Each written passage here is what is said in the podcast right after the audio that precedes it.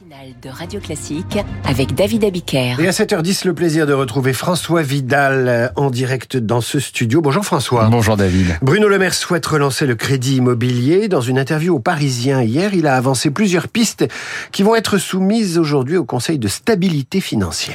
On comprend bien hein, l'intérêt politique du ministre de l'économie dans cette affaire. Donner le sentiment qu'il met tout en œuvre pour aider les Français à réaliser leur projet immobilier au moment où ils ont de plus en plus de mal à le réaliser est un calcul forcément payant à court terme, hein, mais je ne suis pas sûr qu'il ait raison de mener ce combat. Je pense même qu'il ferait mieux de s'abstenir.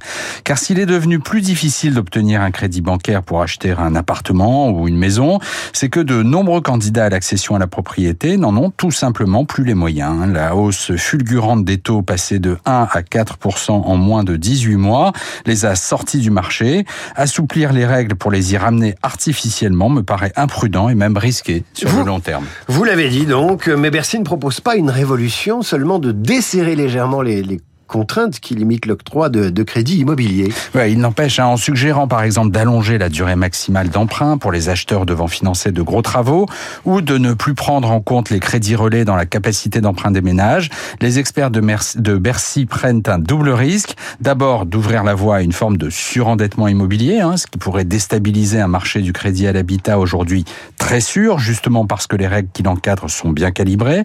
Ensuite, de retarder la nécessaire correction des prix du mètre carré qui seul pourra redonner du pouvoir d'achat immobilier aux ménages. En clair, David, Bruno Le Maire ferait bien de ne pas jouer à l'apprenti sorcier sur le sujet, d'autant que ce faisant, il entretient l'idée illusoire d'un État tout-puissant capable, lorsqu'il le souhaite, de peser sur la loi de l'offre et de la demande. Et on verra si la proposition de Bercy se concrétise. En tout cas, vous êtes contre, François. À demain, Radio